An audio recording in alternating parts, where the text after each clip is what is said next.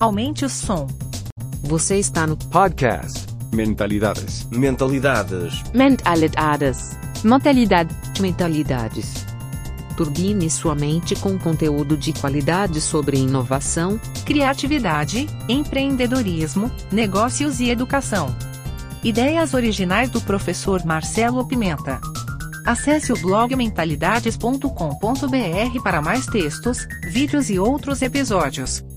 Olá, ouvintes do podcast Mentalidades. Estamos aqui com o Luiz Serafim nessa noite que a gente está gravando para ter um papo muito bacana sobre inovação, criatividade e música. Muito obrigado, Serafim, por ter ouvido, ter atendido aí o meu convite. Tá tudo bem por aí? Tudo muito legal, falando do interior de São Paulo, no friozinho. Sempre um prazer te encontrar, conversar e sobre criatividade e inovação, que temas que a gente ama e sempre fala. Agora, trazendo música é uma coisa nova e que eu adoro sempre explorar novos territórios. Legal, vamos lá. Me diga uma coisa, para quem não te conhece, Serafim, quem você é sem dizer o que você faz? sabe, Marcelo, sabe que eu faço muita palestra por aí, então eu, eu não gosto e convido todo mundo a fazer uma apresentação de si que não seja, ah, eu sou médico, eu sou advogado, eu sou professor da SBM, eu sou não sei o quê, da 3M, que é, assim, a primeira coisa que eu sou, eu sou pai do Gabriel, é, que é um dos papéis mais nobres e recompensadores e desafiadores que tem. Sou um músico apaixonado, toco piano desde os seis anos de idade, assim, de ouvido, diz a lenda, minha mãe contando as histórias lá tal. A música faz parte da minha vida, eu preciso tocar, compor, é, me juntar com meus colegas. Sempre gostei de falar muito em público ali, então eu uso esses talentos em vários lugares. Eu virei um palestrante, já tô, passei das 900 palestras pelo Brasil todo. A palestra me levou a convites de professor, e aí eu dou aula em alguns lugares, principalmente na Inova Business School, e, e, trabalho na 3M, já faz uma jornada incrível lá em marketing. Então, no final das contas, todo mundo tem tantos talentos e eu defendo demais essa ideia assim. Putz, temos que ser multipotencialistas, né?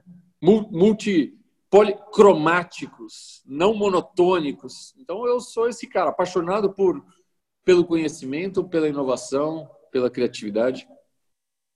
Muito bom. Por isso que a gente tem tanta coisa em comum, né? De fazer tantas coisas ao mesmo tempo e que às vezes as pessoas não identificam, não sei se acontece também contigo, a qual são as relações que às vezes estão contidas nessas coisas, né? No trabalho da 3M, no trabalho da música, no trabalho de professor, no trabalho de pai, né? Porque às vezes parecem coisas que não tem nada a ver, mas você acredito que você enxerga essas conexões, não enxerga? Você sabe que eu faço, tento fazer. É, eu tenho um livro que eu ganhei do meu filho de, dos pais no ano passado ainda lá, que era do Francis Haime, né? É um livro muito legal para quem gosta de criatividade e música, que é um papos nossos hoje aqui também. É, e ele faz o que ele fala, ele tenta fazer um raio-x das criações dele, né? E fala, olha, eu não tenho certeza, mas passado anos a gente vai amadurecendo, a gente vai olhando, é uma conjectura possível. Provavelmente é. Não tenho certeza, mas pelo que eu sei. Então, da minha vida, eu também, assim, nas minhas conjecturas, eu faço algumas conexões. É, algumas são fáceis, né, diretas. É, eu, eu sempre gostei, desde pequeno, desse comportamento criativo. Então, fazia, fui aprender a tocar sozinho música, no colégio eu fazia teatro, é, eu escrevia poesia, então essas, essas coisas todas criativas. Levei para a faculdade, sempre gostei de falar em público, sempre gostei. Então eu falava lá no Grêmio Estudantil da escola, eu usava esse talento. Que na faculdade eu também falava e virei orador de turma. Então, quando eu estou num outro lugar, lá, na, lá na 3M, eu, fa eu faço um monte de palestras, às vezes não pela 3M, às vezes pela 3M. Então, é um cara que usa a voz e, e esse talento criativo de falar. Como professor, idem.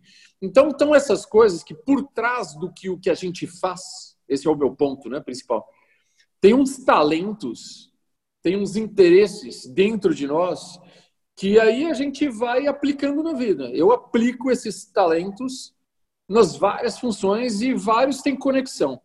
Algumas não são tão explícitas assim também, Marcelo. Assim, pô, sabe, a música. A música, será que ela tem que ver com o que eu faço no trabalho, etc? Talvez de uma forma muito direta, cartesiana, não.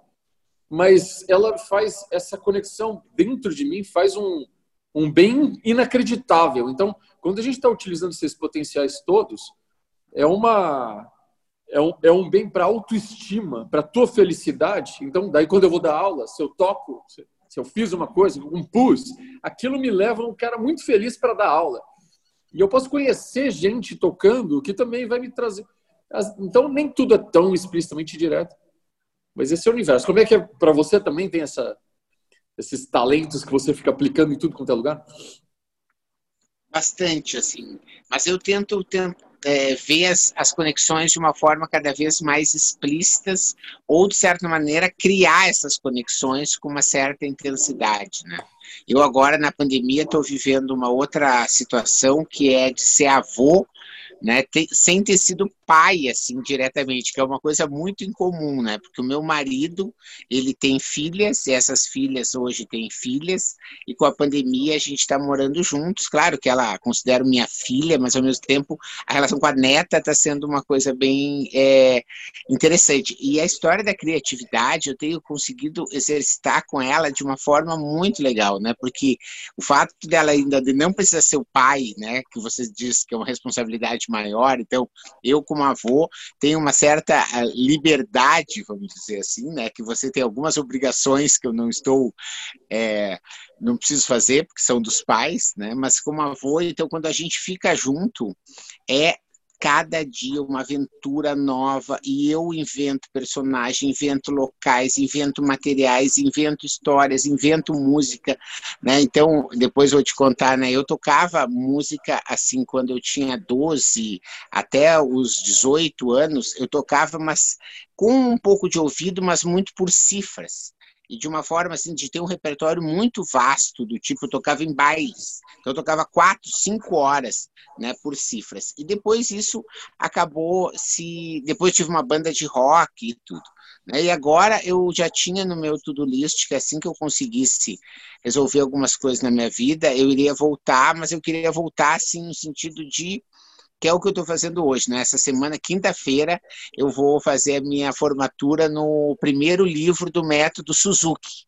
Né, que é já são assim 18 peças, né? E assim, meu professor era maestro do Teatro Municipal, mora aqui na Serra, e ele é muito assim é, rígido, sabe? No sentido de tudo tá, não só a nota correta, mas o ritmo e a intensidade, né? E, a, e, e tudo. Então está sendo muito legal. E às vezes eu fico estudando, então, piano e a Anastácia vem, e aí a gente cria músicas, por exemplo, a gente adora criar músicas, letras, por exemplo, né? Então, eu aproveito que daí eu estou fazendo exercício, não quero parar, mas ao mesmo tempo eu tenho que dar atenção para ela. O jeito disso é eu criar letras é, em cima da da melodia que eu estou estudando, né? E isso a gente acaba voltando. Assim como eu fui obrigado aí no, no super partituras, porque afinal de contas, de cifra, eu continuo daí, recuperei, assim, entendo né, como é que toca.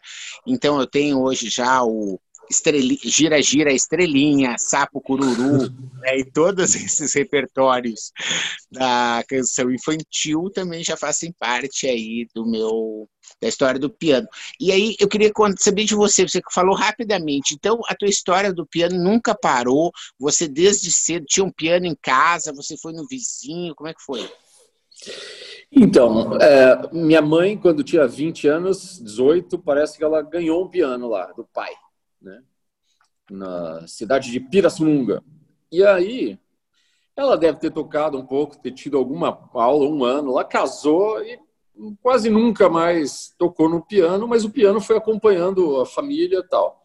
Então, muitos anos depois, é, quando eu tinha lá meus 5, 6 anos, o piano estava lá e a minha irmã mais velha tocava, e fazia conservatório. Então, colocava lá o Beethoven, o Schubert e ficava tirando a partitura. Então, a música sempre teve na minha casa, o piano estava lá, minha irmã era um exemplo, talvez. E a, a lenda reza, porque eu sou criança na década de 70, viu, Marcelo? Então, final da década de 70, tinha uma novela, Dancing Days, que, que tinha uma, um tema em espanhol, que é divertido, que a música era Dizem que os hombres não devem llorar tal, por uma mulher. Era, era um tema que tocava direto na novela. Eu escutava na novela e a lenda diz, minha, minha mãe conta, minha irmã conta, que um dia escutaram alguém tocando, tirando essa música no piano. E era eu. Então, assim, foi o primeiro. Eu espontaneamente escutei a música e falei, deixa eu, por curiosidade, ver como é que é. Eu, é, de uma forma é, que a gente fala, né, autônoma ali dentro de mim, sei lá, puta, comecei a entender a dinâmica de que se eu tocasse nessa nota para aquela, eu ia construir uma melodia. Aí só fui aumentando, né? Colocando mais dedos, as duas mãos, aí aprendi a improvisar e aí para mim faz parte da vida. Eu, eu, nunca deixei de tocar. Eu já tive bandas, já ganhei festivais de música na época da faculdade. E a música ainda é, é algo diário e sempre como um projeto criativo. Sempre tem meus projetos criativos ligados à música também.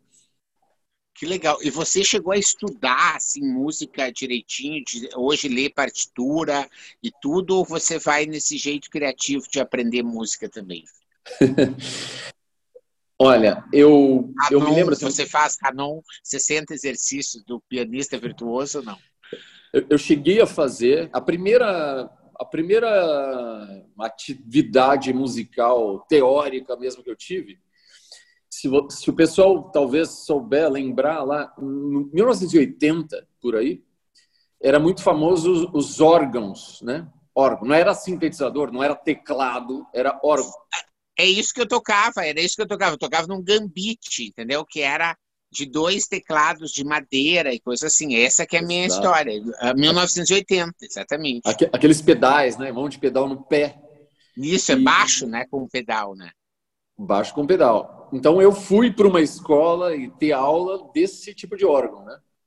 tinha uma marca que chamava Minami, né? Minami, famosa. Tá? Então eu, tô, eu tive um pouco de aula ali, mas eu falei, não, eu gosto mais de piano, piano é que tem em casa. Aí fui para o piano, tive aula. Tive aula com um professor, que era um professor de bar, um professor que sabia a teoria, mas ele era desses sabe aqueles filmes onde tem um cara com um copo de uísque em cima e fuma o tempo Era esse cara, famoso em Campinas, né? na noite campineira dos anos 70, 80. Então ele já estava mais velho lá e meu professor de piano. Ele tentava me ensinar a teoria, mas eu não gostava porque eu tinha uma facilidade tão grande que eu sabotava meu aprendizado e enganava o professor. Então ele tocava uma música que eu não conhecia. Ele tocava duas, eu decorava, a terceira eu fingia que ia a partitura e tocava de ouvido. Então nunca tive essa disciplina e lamento, me arrependo, porque seria um músico muito melhor né, se eu já tivesse a teoria. Então, muito vagamente, eu tenho noção das notas lá, semibreves e, né? Mas Não, mas eu, a leitura eu gosto de eu acho que é complicado, né? A leitura de uma partitura nova que o cara te entrega, né? Assim, e você tem que tocar. Isso que eu acho que é o maior desafio, assim, né? Eu também tenho alguma coisa de ouvido, mas como eu te falei, como eu estou numa fase aí de vencer algumas coisas, eu queria né, trabalhar em cima disso. Assim, eu tenho eu tenho um curso que eu estava te comentando que eu estou com vários cursos online e uns eu criei na Udemy, ou na Udemy, se você preferir assim, que são cursos de ganhar mais visibilidade, de espalhar um pouco de conhecimento, não para ter retorno financeiro. Então, eu distribuo muito cupom gratuito, em parceria, se você quiser, qualquer hora, a gente pode distribuir um cupom, tipo, para quem você quiser, e com isso eu tenho muitos alunos, né? E a gente tem horas que eu falo da história de ter modelos de negócios, aí eu falo é, exemplo, né? Você sabe que eu tenho uma história aí de ensinar modelos de negócio, e a gente, eu sempre digo, não, eu tenho um modelo de negócio que é conseguir viajar o mundo né, como pionista de hotel né, de conseguir ter essa, essa, esse plano, não sei se é B ou é C ou é D ou é F, entende? Mas assim, de ter um tempo, né, de você conseguir poder ter esse, esse, essa capacidade. E eu sempre tive a vontade de conseguir pegar uma partitura assim do nada e de conseguir ler, que como eu te disse, eu pego um, um desses revistinhas de de tocar violão, né, que tem Uhum. letra e música, e tem lá G, F, é, E, coisa, eu consigo acompanhar, não tem problema nenhum. Né, mas eu não quero tocar num hotel né, em Paris, que é onde eu estou pensando em tocar, né, assim com esses caderninhos assim, estou a fim de fazer um, um pouquinho mais bonito, entende? E tocar um Eric Satie, por exemplo, sabe? Fazer uma Nossa. coisa né? Mas é, é, assim a ver com o clima da coisa, né? E também eu penso realmente, eu acho que esse plano, não sei se é D e eu, ele é um C ou B, né? E assim de conseguir ser um pouco exotique, assim, saca? Tipo tu ir para para Moscou e ficar lá um mês, mas tu ser um cara que toca bem brasileirinho, que tu toca aí esses ah, agora Chiquinha Gonzaga, né? Quer dizer que tu tem uma uma o Tico Tico do Fubá e a Carmen Miranda, quer dizer, tu ser uma coisa de conseguir levar essa esse ritmo brasileiro, né? E hoje, como eu estou desenvolvendo muitos produtos digitais, né? Tenho bastante possibilidade disso se tornar uma uma uma realidade, sei lá, em três anos, vamos dizer assim, né? Mas para isso eu preciso ah, realmente poder desempenhar melhor, né? E isso era uma das motivações que tanto a hora eu estava querendo, porque o que acontece assim, eu, por exemplo, método Suzuki, né? Então você fica, né? Não sei quanto você conhece ou o pessoal que está nos ouvindo, né? Mas o Suzuki ele é um método para crianças em que a cada música você tem um desafio. Esse desafio ele está colocado na música, mas ele não está explícito assim, sabe? Ah, esse aqui é o desafio da música.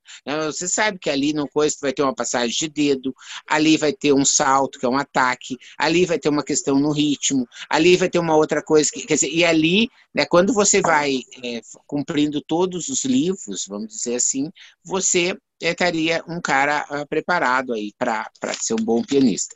Porém, o que, o que me parece é que eu fico nessa história dos desafios e eu levo muito na brincadeira, que daí que vem as coisas das relações, né? Então, eu ah, sempre penso essa coisa da prototipação, né, do aprender é, rápido, né, do aprender fazendo, né, do conseguir é, fazer as coisas, de ter diversão ao longo do caminho e não entrar numas de, ah, não estou conseguindo fazer, né, e, e, tipo, me condenar, é, muito pelo contrário, né, quando eu, eu fico dando gargalhada, é porque digo, pô, estou tentando há 30 vezes, e na hora que aquela parte passou, na hora que volta, o erro acontece de novo, né, então, quer dizer, eu acho que, assim, né, levar isso nessa, com essa leveza, vamos dizer assim, vem sendo uma experiência é, interessante. Mas eu venho é, tendo assim muitas não, sei se é a pandemia o que que é sabe? Mas é, tenho tido muitas novas conexões com relação a isso. Por isso que eu queria te ouvir né? Quer dizer qual é tu acha que a, a, essa história de você ficar nessa coisa dos desafios de aprender algo novo né? Que você é, não conhece né? Tu pega a gente fala falando ali do Satie né? Que foi um, um compositor que que provocou mudanças que nunca tinham havido na história da música, propondo modelos novos, né, que você precisa fazer lá um ataque no dedo, no, com a mão esquerda, para fazer um primeiro, pega no volta, esse, esse tipo de coisa. Tu acha que há uma relação assim direta da pessoa ser mais criativa? Uh, deixa eu ver se eu entendi lá a tua, tua Pergunta. O fato de você, porque a gente sempre disse isso assim, né? Ah, você ter novas experiências, você ver novos filmes, novos atores, novas é, viagens, uhum. repertório, novos atores, né? te torna mais criativo. Legal, isso é. Assim como você também se desafiar, aumentar a zona de conforto. Claro. Então, ah, quando você sobe uma montanha que você não subiu, você aprendeu a dar um nó que você não deu, você aprendeu a fazer. Né? E quando você começa a trabalhar, né? e na Netflix tem um documentário que eu acho que tem muito a ver aqui com esse, se eu tivesse problemas de direitos autorais, que é explicando, não sei se você já viu, explicando a música, né? que ele fala exatamente sobre esses 12 elementos da música, como o ritmo, o timbre, a velocidade e como essas coisas afetam o cérebro, né? Dessa forma que, a, que eles pegam lá.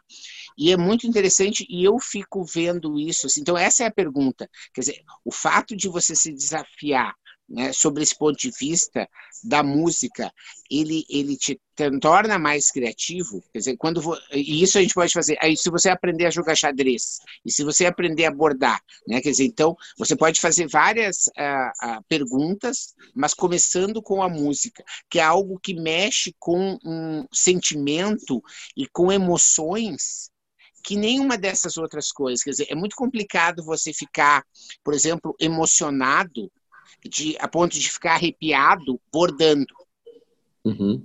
Tá? Mas então imagina se na célula do teu corpo, do teu braço, a música te faz arrepiar, o que, que ela não faz dentro do teu cérebro com os teus neurônios? Essa é a minha pergunta. Entendi, Marcelo. Olha, eu tenho opiniões, não tenho estudos de neurociência, acho legal saber um pouco, mas não quero transformar a vida também nos mapas neurocientíficos, etc. Tal. O que algumas coisas que você falou que, que, eu, que eu sei que funciona, né? É, a ampliação de repertório de experiências, sem dúvida nenhuma, vai te contribuir para o teu potencial criativo, né?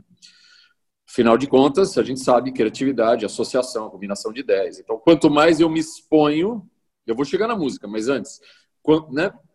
Quanto mais eu me exponho com conteúdos, elementos, só que nem tudo fala com, comigo, nem tudo tem significado. Eu já refleti várias vezes, estou escrevendo um livro, depois posso falar para ti aqui, sobre criatividade.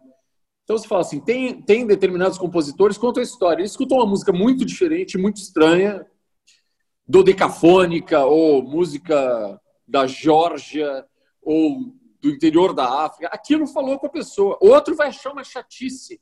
Então, eu, eu não tenho entendimento por que, que um cérebro um neurocientífico vai. Então, nem tudo vai falar com a gente. Agora, tem coisas que falam. O que eu estimulo sempre e faço na minha vida é, o que, que me lembra? Quais são os meus talentos que eu falei lá no começo? Eu gosto de música.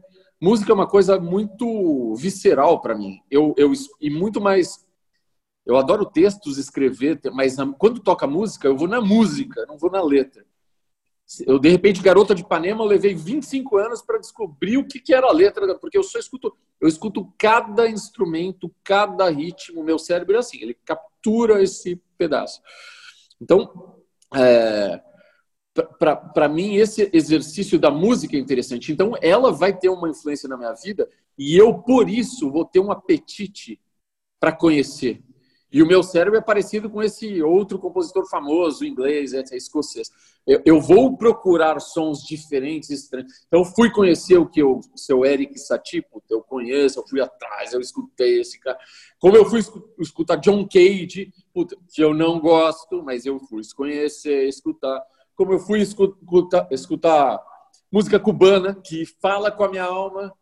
Como eu fui falar, escutar rap, que tem coisas que eu gosto, tipo Emicida e outras não.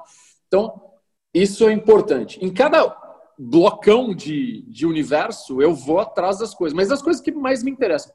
Porque quando você se conecta com essas coisas, você pode falar da alma ou do cérebro, sei lá, dependendo da tua vontade, do teu pensamento. Mas aí desperta um radar gigantesco de atenção, de concentração e de vontade de conhecer mais. E aí a criatividade está aí no meio para ir atrás das coisas e processar é, to, todo esse negócio, né? E como quem estuda psicologia na parte da criatividade, etc., a gente sabe também de um outro ponto importante que é o tal do flow, né?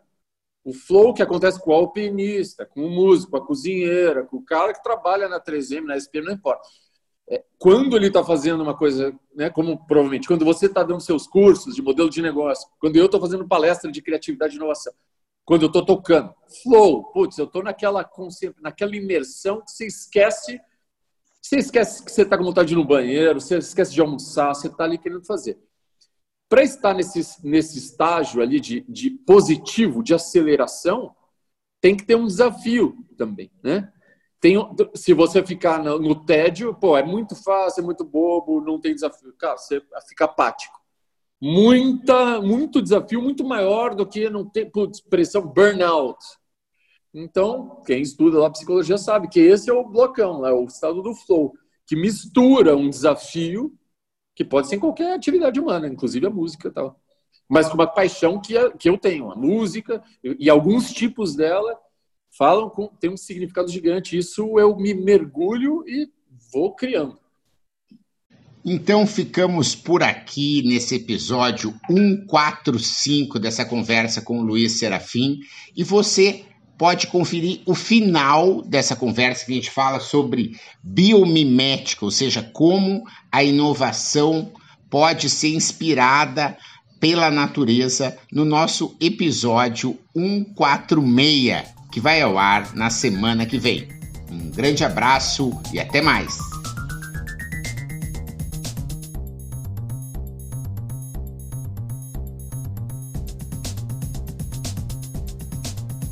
Obrigado por sua audiência. Aguardo seus comentários. Se achou esse conteúdo interessante, indique para quem você ama. No YouTube temos dois canais, procure por Mentalidades e Professor Marcelo Pimenta. Assine nossa newsletter gratuita em nosso site. E não deixe de participar da novidade, nosso canal Mentalidades no Telegram. Te espero lá.